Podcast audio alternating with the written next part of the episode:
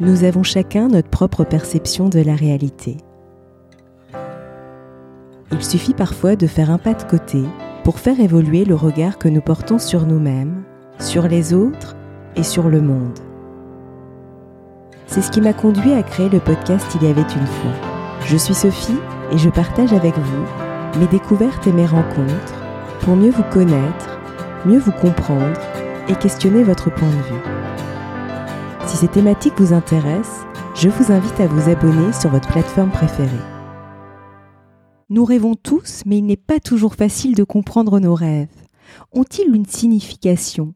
Comment les interpréter? Pour en parler, j'ai le plaisir de recevoir Christine Mossé, hypnothérapeute et coach.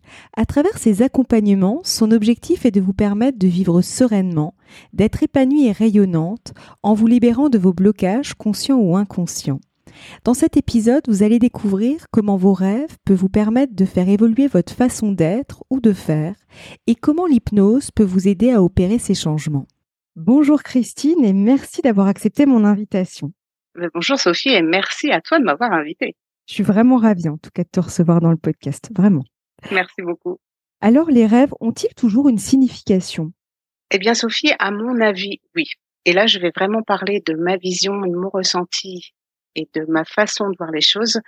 Et, ce que j'aime beaucoup d'ailleurs dans tes podcasts, c'est ça, c'est faire un pas de côté pour pouvoir regarder les choses sous un autre angle.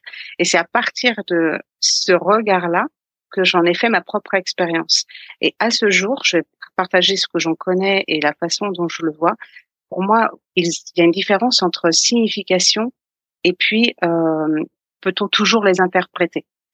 Euh, et avant ça, j'aimerais juste revenir sur pourquoi on rêve ça me paraît important de comprendre euh, justement cet intérêt pour les rêves. On rêve tous, mais on s'en souvient pas tous. Et euh, pourquoi est-ce qu'on rêve? Euh, ben, En fait, c'est un peu finalement une thérapie nocturne. Notre inconscient, il décompresse émotionnellement et relâche en fait cette décompression-là en images. Et il choisit de nous envoyer euh, l'info de ce qu'il fait et on se souvient de nos rêves. Et puis des fois, ils jugent pas utile en fait de nous envoyer l'info, donc en fait, on ne s'en souvient pas. Donc c'est un petit peu ça, hein, pour euh, pour euh, faire une métaphore et le faire le plus simple possible par rapport euh, au rêve. Et en fait, c'est là où justement on va pouvoir se dire, bah, puisque c'est une thérapie émotionnelle, puisque c'est une décompression émotionnelle, eh bien en fait, il y a un sens, il y a, y a un symbole en fait, il y a un message qu'il nous envoie et et finalement qui relâche en images c'est comme si au lieu de nous parler, en fait, il nous envoyait des images. Mais ce sont des images cachées. Donc, euh, il nous envoie pas le, la traduction tout de suite. Et donc, il y a un sens qu'on n'arrive pas toujours à comprendre. Et là, justement, effectivement, euh, est-ce que les rêves ont tous une signification? Eh bien, oui, puisque l'inconscient a envie de nous envoyer un message. Est-ce qu'on arrive à le comprendre? C'est plus difficile pour le comprendre pour soi.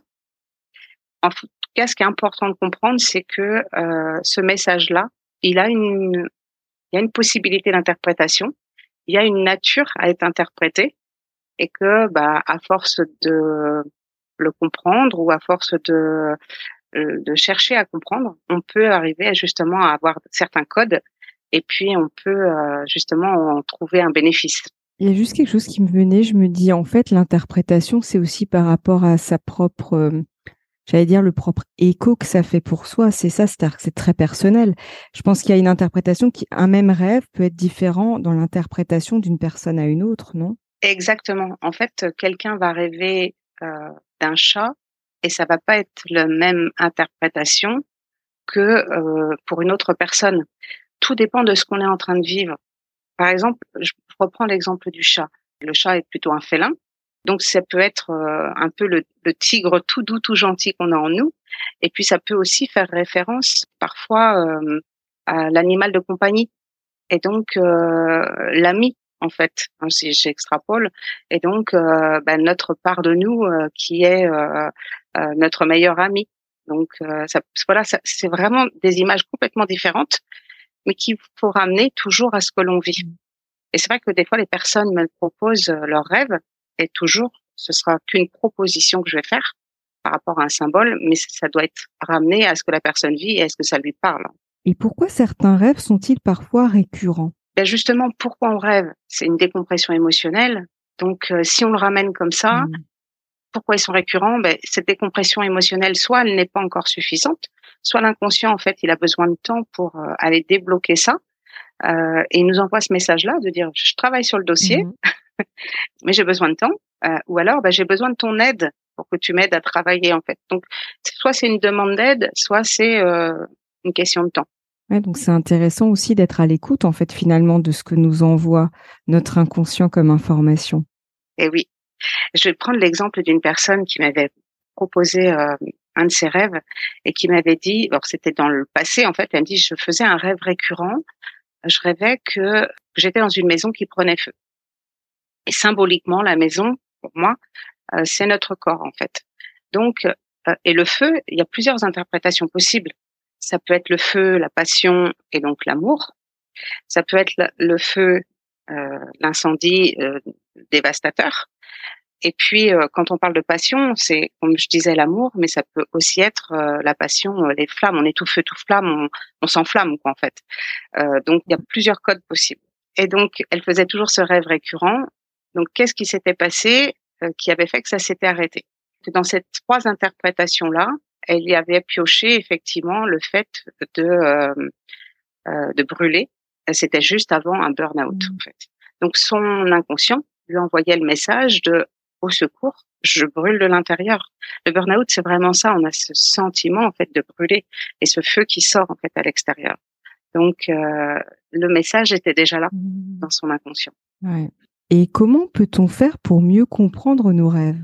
Alors, il y a plusieurs astuces très Mmh. pratique avant d'en arriver à comprendre euh, le code, comme par exemple tout à l'heure je parlais de la maison, euh, c'est bien plutôt de nous parler de notre corps, c'est notre euh, maison à nous. Un arbre va plutôt parler parfois euh, un peu de nos racines ou de notre lignée familiale, donc par extension, ou nous-mêmes aussi. Mais avant de, de comprendre un peu ces thématiques-là, moi je te donnerais deux conseils. Le premier, c'est d'écrire nos rêves parce que ça vient structurer nos pensées. Et parfois en écrivant ou en, ou en le verbalisant, en fait, quand on le raconte à quelqu'un, eh bien, on met des mots et on entend des sonorités. Et là, je vais prendre l'exemple d'une amie qui, très récemment, elle s'est fait opérer et elle me dit, Christine, j'ai rêvé de chèvre et on m'emmenait chez Soignant bon, je suis désolée, je sais pas si j'ai le droit de citer une marque, mais c'est important dans le rêve. Et donc, euh, et en fait, soignons verbalement, il faut entendre se mmh soigner en fait quelque part. Et au moment où elle me le raconte, elle me dit, je viens de percuter que ça parle de ma guérison. Mmh. Donc euh, c'est ça qui est intéressant. Donc on entend, on s'entend dire des choses et en fait on percute sur ce que ça a comme message à nous évoquer. Et le fait de l'écrire, Parfois, c'est en écrivant et en structurant notre pensée qu'on comprend le message de ce rêve-là.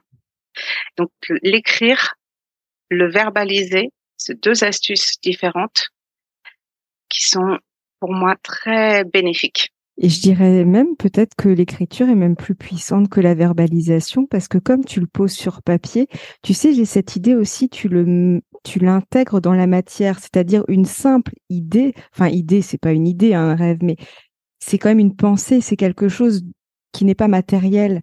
Et du coup, c'est vrai que le fait de le poser dans quelque chose de matériel, effectivement, ouais, j'imagine qu'il y a un lien qui doit se faire aussi, euh, ouais, dans le cerveau. Exactement. Exactement. Et là, en fait, c'est toute la puissance de l'acte mmh symbolique.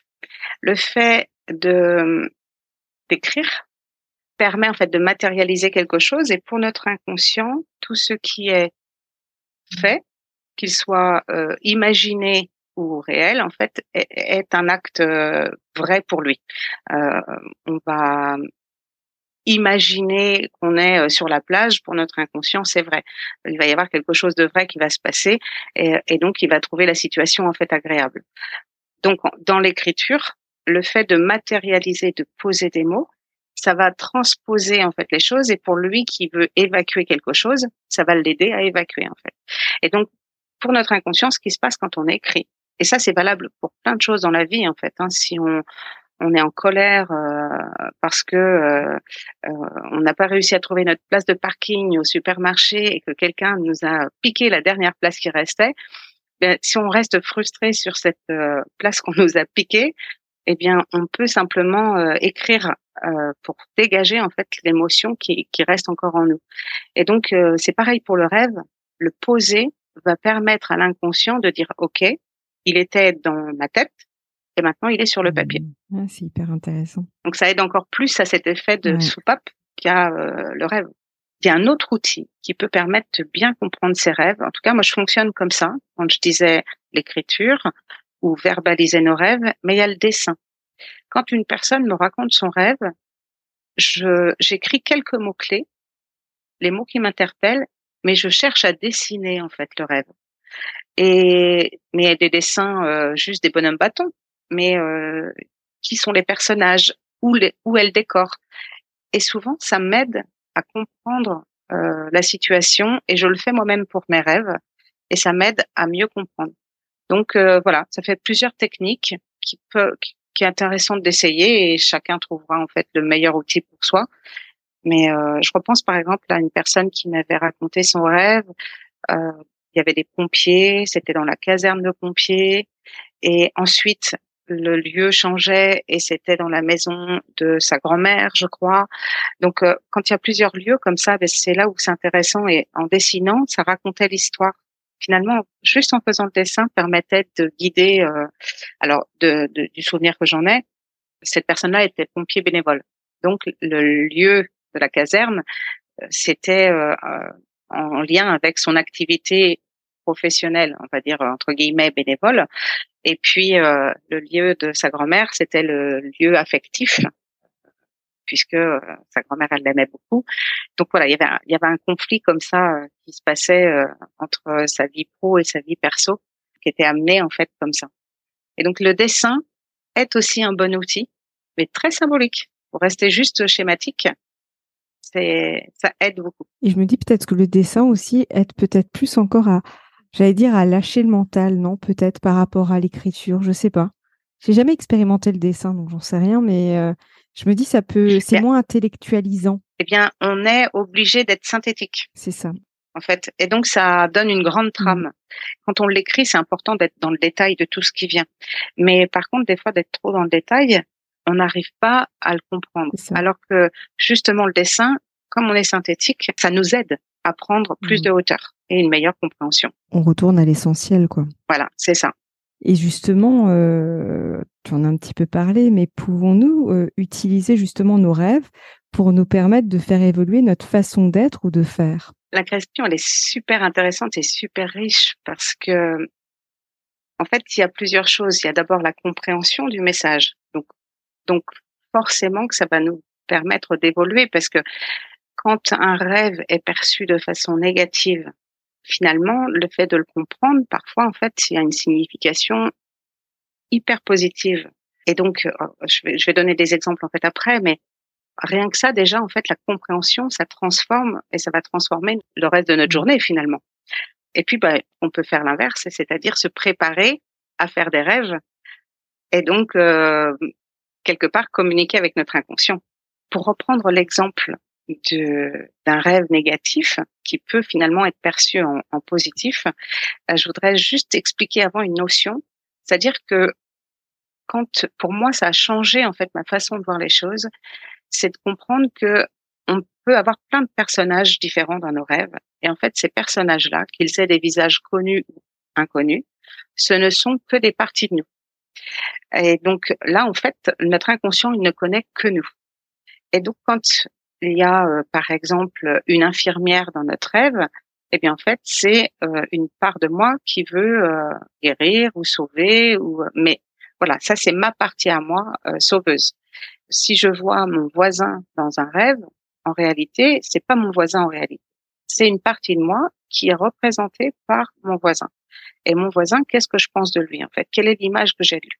Est-ce que c'est quelqu'un que j'admire? Et donc dans ces cas-là, c'est une part de moi que je peux admirer Ou est-ce que c'est quelqu'un que, que je déteste, j'étais en conflit avec lui Et dans ces cas-là, voilà, j'ai une part en moi avec laquelle je suis en conflit. Donc ça vient me renvoyer en fait que une partie de moi. Et donc, euh, quand on comprend ça, on peut se dire qu'effectivement, on peut mieux comprendre en fait les rêves, quels qu'ils soient, agréables ou désagréables, et notamment par rapport aux rêves désagréables, quand une, une personne meurt dans mon rêve, c'est une partie de moi qui meurt. Alors dit comme ça, ça peut paraître un peu tristounet mmh ou désagréable, et pourtant après une séance d'hypnose, eh bien en fait souvent c'est ce qui se passe parce que on demande à changer, on veut changer quelque chose, on veut débloquer une situation et on veut libérer toutes nos possibilités. Et justement, souvent on va rêver de personnes qui vont mourir, enfin, ça peut arriver en tout cas, parce que c'est une partie de nous qui meurt pour pouvoir laisser la place à autre chose. Et c'est en ça que c'est bénéfique en fait de comprendre que ben, je rêve de mort, ok, mais finalement c'est le changement qui arrive. Et donc là, on voit les choses autrement et on démarre notre journée positivement en se disant chouette, il y a un travail qui est en train de se faire à l'intérieur de moi, les changements sont en train de se mettre en place et euh, c'est pour euh, un meilleur en fait. On accueille le, le film, euh, le scénario de Nocturne de façon complètement mmh. différente. Totalement. Et c'est vrai que je rebondis sur la sur la mort. C'est vrai que quelque part, pour faire naître le changement, c'est quelque part le passage oublié, obligé. C'est finalement, je vois toujours, tu sais, la fermeture d'un chapitre pour ouvrir un nouveau chapitre. Et en fait, finalement, faut accepter de faire mourir certaines choses en nous, certains anciens comportements, certaines manières de faire, d'être, etc., pour pouvoir laisser émerger de nouveaux euh, voilà de nouveaux modes de pensée de nouveaux modes euh, de façon d'être etc mais c'est tout un cheminement et c'est vrai que ça même ça c'est pas toujours confortable parce que bah déjà ça fait peur aussi je trouve parce que l'ayant vécu en plus je me dis tu as vraiment le côté où, on connaît ce qu'on fait mourir on le connaît et ce qu'on fait naître après on le connaît pas forcément donc ça peut être inconfortable. Donc du coup, je pense c'est pour ça aussi qu'on peut avoir une interprétation négative, non, de ce type de rêve. Je sais pas. Bah, parce qu'en fait, souvent, quand on rêve de personnes qui meurent, euh, il y a des émotions désagréables, il y a de la tristesse, on va se réveiller, parfois euh, on va être triste. Il y a des personnes qui me disent mais moi j'ai rêvé que mon enfant il mmh. mourait. En réalité, c'est l'enfant à l'intérieur mmh. de nous. Euh, mais quand on comprend que là aujourd'hui on est adulte, c'est normal que l'enfant à l'intérieur de nous meurt. C'est c'est la réaction, enfin le mmh personnage intérieur, l'enfant qu'on était, qui réagissait par exemple euh, face à notre euh, patron de façon mmh inappropriée. Par exemple, j'ai rendez-vous avec mon patron et je veux lui demander euh, une augmentation et en fait, je reste figée, j'ose pas lui parler. Bah oui, parce que c'est pas le bon personnage qui est face au patron. C'est l'enfant qui est timide, qui s'est peut-être fait gronder, qui a peur de se faire gronder, qui, qui est là, qui est présent. C'est pas la bonne casquette mmh que l'on a. Et donc, si je le ramène dans notre rêve, ben, en fait, cet enfant-là qui est en train de mourir, c'est quelque part mmh. normal. On est adulte mmh. aujourd'hui. Donc, c'est euh, l'adulte qui reste. Et donc, c'est là où euh, bah, toutes les émotions qu'on a vécues dans le rêve, qui sont en train de sortir, se libérer, on les a vécues pour de vrai pendant notre euh, scénario nocturne. Et donc, c'est ce goût-là aussi qui nous reste, mmh. en fait.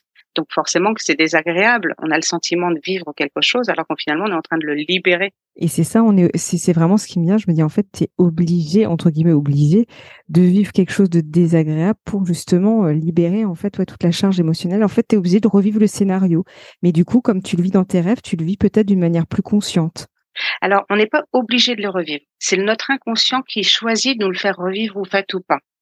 Euh, soit parce que un bon partenaire il nous dit je suis en train de travailler là-dessus, donc il nous envoie l'info. Soit il se dit bon c'est bon je, je lui passe pas l'info donc euh, je travaille tout seul, j'ai pas besoin de lui montrer euh, que je bosse là-dessus quoi. Et donc il peut tout à fait le libérer sans nous passer cette info-là. Mais quand on le vit, ça me paraît intéressant de le comprendre et de le ressentir comme ça. ça. à un moment donné, cette émotion-là, elle était elle s'est figée en nous et notre inconscient choisit de nous le, de le libérer en le refaisant passer par notre corps et par le scénario euh, nocturne. Et donc c'est plus sympa qu'on ne sait pas, mais si ça arrive, bah on peut le comprendre comme ça. Et ma foi, je trouve que c'est beaucoup plus euh, rassurant et euh, agréable de le comprendre comme ça. Ouais. Parce que c'est vrai que tu as des rêves, parfois, enfin, tu te réveilles le matin, c'est perturbé quand même. Hein. C'est tout à fait. Et justement, comment l'hypnose peut-elle aider à opérer ces changements? Parce que finalement, les rêves ben, peuvent nous donner des informations. Et après, voilà, comment on peut faire avec, grâce à l'hypnose, pour un peu, j'allais dire, réinitialiser peut-être les choses? Parce que je sais que on en avait parlé en préparant cette interview. Il y a une logique inverse et que je trouvais intéressante dans, ton approche. Ben, en fait, justement, il y a la logique inverse, effectivement, parce que l'hypnose, c'est un moyen de communiquer avec l'inconscient. Donc, en état d'hypnose, qui est un état très naturel, en fait, hein, euh, c'est un état par lequel on passe tous tous les jours, notre inconscient, il est toujours là. Lui, c'est un petit peu comme le moniteur auto-école. Il est le moniteur et nous, en fait, avec notre mental, on est au volant. Et donc, on, croit euh, piloter notre voiture, sauf qu'il y a des moments, ben, il y a des réflexes euh, qui sont plus forts que nous, qu'on contrôle pas. On aurait bien aimé pouvoir contrôler, mais on contrôle pas et c'est plus fort que nous. On est attiré vers une situation, on est poussé à une situation où euh, il y a des réactions qu'on ne contrôle pas. Et donc, ben, dans, ce cas-là, c'est le moniteur auto-école qui a les pédales et qui a, lui, la priorité sur les pédales et qui agit. Et donc, l'idée de l'hypnose, c'est d'expliquer à notre inconscient que tout va bien, qu'il est en sécurité, qu'il peut libérer son message, euh, qui, enfin, voilà, et, de lui expliquer que il y a, y a, erreur sur la situation. Et justement, bah, en état d'hypnose, l'inconscient étant disponible, ça va être un moyen en fait de lui expliquer ça. Et comme l'inconscient lui parle en langage codé, c'est son langage codé, c'est les rêves qu'il nous passe la nuit, par exemple. Euh, quand je dis que par exemple, une maison peut être interprétée comme notre corps à nous, euh, comme euh, la voiture aussi peut aussi être le symbole de notre corps et notre façon d'avancer dans la vie. Eh bien, la logique inverse, c'est qu'en état d'hypnose, on va pouvoir raconter des histoires qui vont permettre d'aller euh, proposer à l'inconscient de revisiter en fait tel ou tel sujet par langage codé mais à titre, donc là c'est l'idée d'une séance, mais à titre personnel et individuel, on peut se préparer le soir à se dire, bah tiens, si ce soir j'avais envie de rêver de tel et tel sujet. Par exemple, si j'ai envie de développer mes compétences et que je reprends l'idée que une maison c'est le symbole de mon corps. Et en fait, je pourrais imaginer que je vais visiter une maison avec plein de pièces à l'intérieur plein de meubles, donc il y a plein de qualités, il y a plein de belles choses en fait à l'intérieur, et je pourrais me préparer à rêver de ça. Bien sûr que ça demande un peu, d'entraînement, mais si on se suggère ça en fait avant d'aller se coucher, notre inconscient, il est déjà il est un, un petit peu plus disponible à ce moment-là, et puis il pourra aller revisiter euh, ce vers quoi on l'oriente c'est intéressant, il faudrait que je teste. J'ai pas testé. Par contre, ce que j'ai déjà remarqué, mais bon, c'est pas exactement la même chose, mais mine de rien, je pensais quand même l'inconscient qui fonctionne à ce moment-là. Tu sais, il t'arrive d'avoir une question. Tu te poses une question et puis tu la laisses en fait en suspens. Et tu sais, ça apparaît genre quand tu prends une douche ou quand tu vas te balader. Enfin, tu es vraiment dans un moment où en fait, tu es juste tout sauf en train de penser à ça. Et, et ça fait un peu un eureka.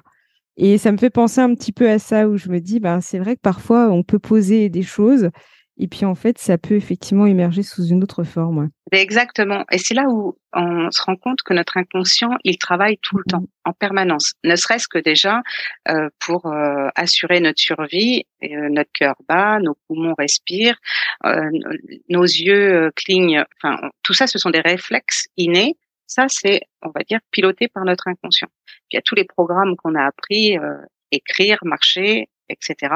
Tout ça, c'est de l'apprentissage, mais c'est devenu un réflexe. Donc tout ce qui est de l'ordre du réflexe, c'est l'inconscient. Et là, justement, euh, sur l'idée de questions qui émergent, et donc comme notre inconscient, lui, il est là en permanence, il suffit en fait de lui poser la question de ah mais comment elle s'appelle cette personne qui, que j'ai croisée dans la rue? Je l'ai déjà vue, mais je me souviens plus de son prénom. Et on, plus on va chercher, là c'est le mental qui cherche et en fait on va s'obstiner, on va pas trouver. Et en fait, le lendemain en faisant notre vaisselle, en prenant la douche, et eh bien là d'un seul coup, ça y est, je sais, je me souviens, elle s'appelle Sophie. Ok. Et en fait, c'est là qu'on se rend compte que notre inconscient, lui, continue à tourner en boucle sur la question. On lui a demandé, il a entendu, et il va chercher dans notre mémoire comment elle s'appelle, comment elle s'appelle, comment elle s'appelle. Et c'est au moment où tu t'y attends pas, mais lui, c'est au moment où il a retrouvé l'info. Ok, ça y est, je sais, je me souviens, elle s'appelle Sophie. On a vraiment un disque dur intégré en fait. Hein complètement. Mais et, il est autonome en fait. Euh, on lui pose la question, c'est juste une question de temps. On ne sait pas sous quel délai va nous trouver l'info, mais on peut lui faire confiance, il va aller rechercher l'info. Et c'est justement là, c'est un mot très important que tu dis, la confiance, parce que c'est ça qui fait que souvent, c'est parce qu'on ne fait pas suffisamment confiance à tout, à tout ce potentiel qu'on maîtrise pas finalement que c'est le mental qui va se mettre en route et là, bouh, ça tourne, ça tourne, ça tourne. Et oui. Et le mental va freiner l'inconscient. En fait.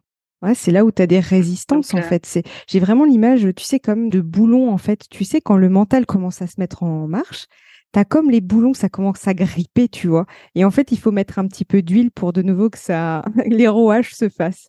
ben, en fait, effectivement, l'inconscient et le mental, ce sont deux partenaires. Le mental pense avoir le contrôle, ou en tout cas voudrait bien avoir le contrôle. L'inconscient est OK pour laisser faire le mental mais jusqu'à ce que, euh, enfin, en tous les cas, toujours seulement si l'inconscient se sent en sécurité. Dès lors qu'il pense qu'il y a une situation non sécure, il va intervenir. C'est là qu'il y a la notion de réflexe, il va intervenir. Autrement, ils sont partenaires. Il faut vraiment se dire notre inconscient, il ne veut que le meilleur pour moi. Quoi. Il veut ma survie. Chaque seconde de notre vie, notre inconscient assure notre survie. Et pour ça, d'ailleurs, si je prends l'exemple de notre température de notre corps, c'est un élément vital. Notre température, on va dire, il faut qu'elle soit assurée à 37. Euh, si euh, si on descend à 20 degrés, on est mort, quoi. Et pareil, si on monte à 43 degrés, on est mort. Et donc, c'est pour ça qu'on va transpirer ou trembler suivant la température du corps. On va transpirer pour pouvoir réguler notre température, mais ça, c'est quelque chose qu'on ne contrôle pas. C'est un mmh. réflexe. Et si on tremble, euh, c'est bien pour nous inviter à changer de comportement, soit à rentrer au chaud, soit à mettre un vêtement, et pour nous dire attention, il fait trop froid. Et donc euh, là, notre inconscient, il nous envoie ce réflexe-là pour qu'on puisse l'aider à assurer euh, la bonne température de notre corps. Donc tout ça, c'est une question de survie en fait. À la base, le premier instinct, c'est la survie. Et il existe justement plusieurs formes d'hypnose. Quelle est ton approche? Alors effectivement, il y a plein de courants. Alors à la base, on parle beaucoup de l'hypnose ericksonienne, parce que euh, Erickson en fait était un psychiatre qui a beaucoup étudié l'hypnose et qui a beaucoup contribué à apporter euh, ces notions d'hypnose en fait euh, au corps médical. Et puis moi j'aime à penser que si Erickson était encore vivant, il aurait encore fait euh, évoluer en fait la méthode. Et donc il y a plein de courants d'hypnose, comme il existe plein de courants en peinture aussi il y a le cubisme, il y a l'impressionnisme, enfin voilà, il y a plein, il y a le réalisme, il y a plein de courants. Et puis à l'intérieur des courants, ben, il y a aussi plein de peintres. Et donc chaque peintre, par exemple un peintre impressionniste, ne va pas avoir la même approche qu'un autre peintre, etc. Et on va pouvoir reconnaître tel et tel peintre à travers tel tableau. Pourtant, c'est de l'impressionnisme. Et donc c'est exactement pareil avec l'hypnose parce que il y a des grands courants et puis il y a aussi la personne que l'on est et notre vision des choses, notre sensibilité à certaines choses plus que d'autres. Et moi, mon approche, moi, j'avais déjà cette vision-là depuis longtemps, euh, de me dire il y a un lien entre les symptômes et des émotions inconscientes. Et c'est facile à observer chez les autres. Plus difficile à observer sur soi, mais c'est facile à observer, à observer chez les autres. Et donc j'avais cette euh, approche-là et cet intérêt-là et ma nature profonde, c'est de me dire quand un problème survient, on le traite définitivement, on n'y revient plus. Et donc, en ayant fait ce lien entre le symptôme et des causes inconscientes et émotionnelles, je me disais, ben, en fait, c'est pas seulement intéressant d'aller traiter le symptôme, mais c'est bien d'aller traiter la cause. Et donc, mon approche, effectivement, je me suis formée, en fait, à l'hypnose sagesse, ce qui permet justement d'aller, en fait, euh, bah, dénouer en fait cette euh, cause euh, racine pour pouvoir en fait permettre de libérer en fait le symptôme et puis euh, de façon durable en fait. Donc mon approche elle, elle, est justement sur les deux tableaux, à la fois le symptôme et à la fois la cause. Et c'est vrai que je rebondis quand tu traites que le symptôme, c'est qu'en fait, sur le coup, ça revient un petit peu à mettre un pansement sur une plaie, c'est-à-dire qu'en fait, ça, ça va cicatriser, mais en surface. Et du coup, parfois, tu peux obtenir euh, des résultats euh, à court terme, mais en fait, il y a un moment donné, euh, sous une autre thématique, je sais pas, enfin, il, peut se passer quelque chose où au final, en fait, le problème, il ressurgit. Et tu dis, ben mince, je pensais pourtant l'avoir réglé. Et en fait, c'est comme, tu sais, ça me fait vraiment penser, c'est comme si tu bouches un trou à un endroit, mais en fait, ça ressort de l'autre côté. En fait, euh, l'image la plus accessible pour tous, souvent, c'est l'image du fumeur. Mm. D'abord, en fait, euh, tout fumeur qui fume sait que c'est pas bon pour sa santé. Donc, euh, mais pourtant, il y a quelque chose de plus fort que lui qui le pousse à fumer. Et donc, ce quelque chose qui est plus fort que lui, c'est quand même une part de lui. Donc là, il y a la notion des deux parts. Il y a une part qui veut arrêter, puis une part qui le pousse à fumer. Et en fait, il y a des fumeurs qui viennent me voir et qui me disent, en fait, j'ai déjà essayé de fumer dans le passé, mais j'ai pris des kilos.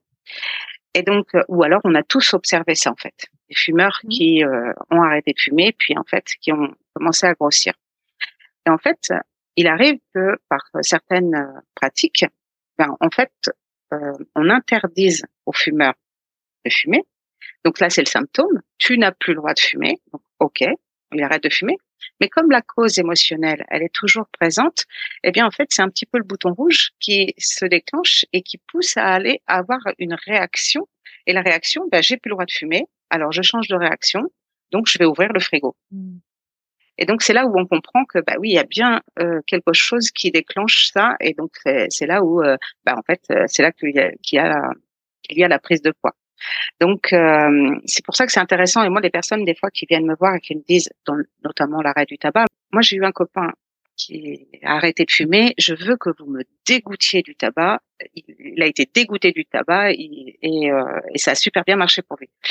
donc moi, c'est pas mon approche parce que justement, l'idée c'est pas d'interdire à quelqu'un de faire quelque chose, c'est de permettre à l'inconscient de libérer sa problématique, son message en fait. Cette émotion qui est présente et qui fait que si on interdit en fait le symptôme, il va y avoir un autre comportement qui va se mettre en place.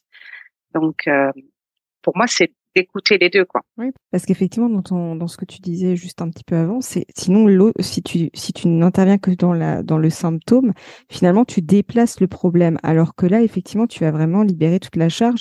Et effectivement, et c'est là où tu induis, si je fais le lien avec le, le début de notre podcast, c'est là où tu vas induire finalement, tu vas laisser mourir entre guillemets quelque chose pour laisser émerger de nouvelles choses. En fait, c'est vraiment ça. Il y a cette notion de réinitialisation. Voilà. Ah oui, on laisse pas mmh. toujours mourir quelque chose. En fait, on va en réalité, par exemple, si euh, l'émotion c'était euh, de la colère, mmh. encore une fois inconscient. Hein, c'est vraiment une émotion inconsciente. Eh bien, euh, on peut toujours s'autoriser mmh. à être en colère. C'est possible. On va pas. Enfin, la personne qui libère cette colère-là, elle pourra réutiliser de la colère à d'autres moments, mais seulement elle va changer de comportement fait, une séance d'hypnose, c'est un petit peu de la pédagogie en fait pour l'inconscient. On va lui dire, il y a aussi d'autres solutions possibles. Et en fait, il va pouvoir choisir et aller créer ces autres solutions. Et euh, parfois, en fait, justement, c'est là que les personnes se mettent à avoir de nouvelles envies, de nouveaux comportements, euh, de nouvelles facilités dans la vie, parce que ça, c'est les nouvelles propositions que l'inconscient est en train de proposer à la personne. Et tu vois, je sais pourquoi en fait je parlais justement de laisser mourir parce que souvent on a ces habitudes, on a l'habitude de faire telle ou telle chose. Si pas tu un événement qui se passe, bing, tu peux par exemple prendre l'exemple de la cigarette. Tu es stressé, qu'est-ce que tu vas faire? Tu vas allumer une cigarette. C'est un c'est un comportement, une habitude. Et tu vois, c'est ça en fait finalement, tu induis de nouvelles façons de faire. Oui. Euh, et en fait, c'est ça, c'est bon déjà tu as libéré la charge émotionnelle, mais en plus, si ça se représente à l'avenir, bah en fait, tu vas adopter un autre un autre comportement, c'est ça. Donc du coup, tu fais naître une nouvelle habitude. Voilà, c'est ça. Exactement. Si l'émotion, il y avait de la colère, eh bien, euh, face à de la frustration, au lieu d'aller prendre une cigarette, eh bien, je vais peut-être aller euh, voir courir ou je vais peut-être euh, écrire sur le papier, comme on disait tout à l'heure. Mmh. Mais en fait, on va réussir à dépasser ça et avoir d'autres schémas en fait qui vont permettre en fait d'être plus positifs pour la personne. C'est ça et et je me dis en plus peut-être mieux l'accueillir parce que finalement, si je prends toujours l'exemple de la cigarette, c'est que l'un, bah en fait, c'est comme si tu mettais un couvercle sur l'émotion, alors que sur l'autre, finalement, comme tu dis par exemple, coucher sur papier euh, ce qui t'a provoqué de la colère, de la tristesse, enfin peu importe l'émotion que tu peux ressentir, finalement aussi ça permet de l'évacuer en fait. En fait, par rapport à l'événement même cigarette, ça veut mmh. dire que là, cette émotion-là, elle sera libérée mais ce sera mmh. plus en fait par similitude. En fait, l'inconscient, lui, s'il se dit à un autre moment dans ma vie, j'ai de la colère, eh bien, je vais apporter d'autres réactions, je vais me créer d'autres possibilités. Je vais mmh. arrêter de réagir avec une cigarette. C'est ça, c'est la réaction. Ouais. totalement. Je vois le lien. Ouais. Et justement, les rêves peuvent-ils aider à mieux cerner les conflits intérieurs ou les blocages que peut traverser un consultant euh, Oui, justement. Alors là, ça va plutôt être dans le symbole on va pouvoir cerner nos blocages sur de la répétition. Effectivement, quand il y a la récurrence, c'est que là, le blocage, en fait, euh, il est euh, dans la durée. Et puis autrement, si on parle de blocage en tant que euh, traumatisme, mais traumatisme, attention, hein, il n'y a pas de, je mets pas de sévérité en fait, hein, il y a toutes les échelles. Eh bien, dans ces cas-là, on va pouvoir l'identifier par le symbole. Si je rêve que je fais des accidents de voiture, et donc là, ça veut dire que quelque part, euh, qu'est-ce qui me bloque pour avancer dans ma vie? Si je rêve que je tombe dans le vide, bah, quel est le vide qui est présent autour de moi actuellement dans ma vie? Donc euh, voilà, ça c'est des messages que l'on peut euh, comprendre par interprétation, et c'est là où on va pouvoir se dire dans ma situation présente, qu'est-ce que je vis qui peut être similaire à ça et euh, quel est le danger que mon inconscient estime par rapport à ma vie euh, actuelle, dans ma réalité, dans mon présent? Comment se sent-il en danger? Et c'est ce message-là qu'il m'envoie en fait en nocturne.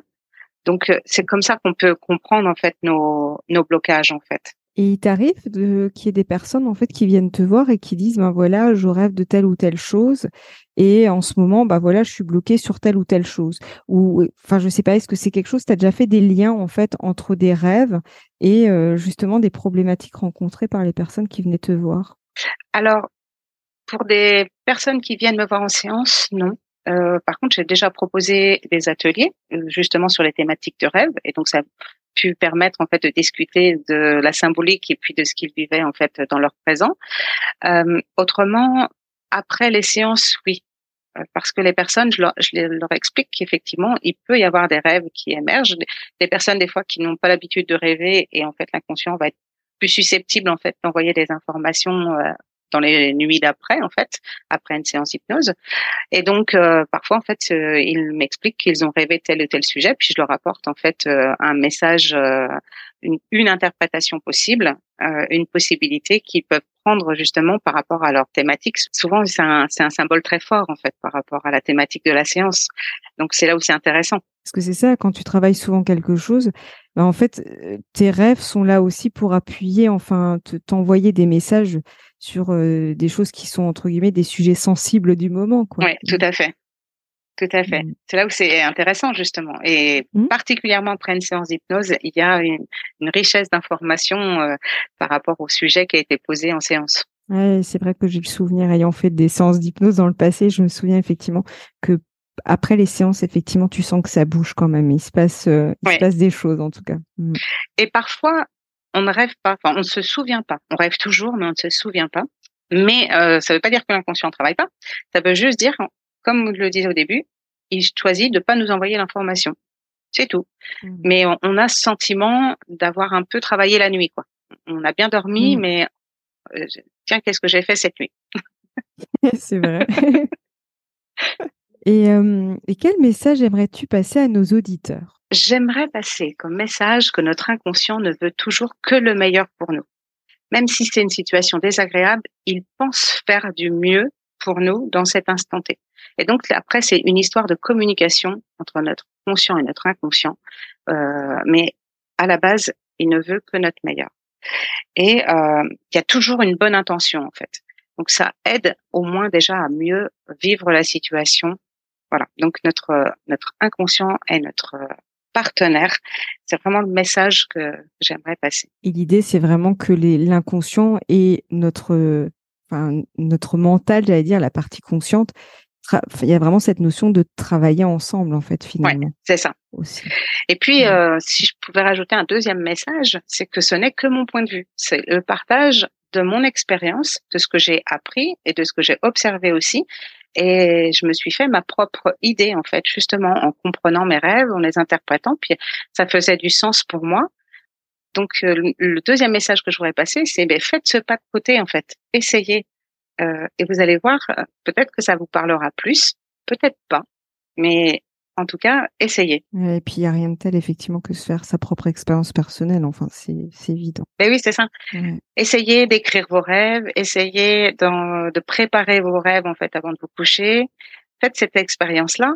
Alors bien sûr en insistant un petit peu parce que c'est un peu comme le vélo, hein, c'est pas toujours du mmh. premier coup qu'on réussit, donc euh, en continuant. Puis euh, et puis vous allez euh, voir ce que vous pouvez euh, en tirer comme bénéfice et écrire les rêves. Et vraiment écrivez vos rêves, c'est très riche. Mais c'est vrai que quand tu dis, euh, par exemple, d'induire avant de te coucher, dire tiens, j'aimerais bien rêver de ci ou de ceci ou de cela.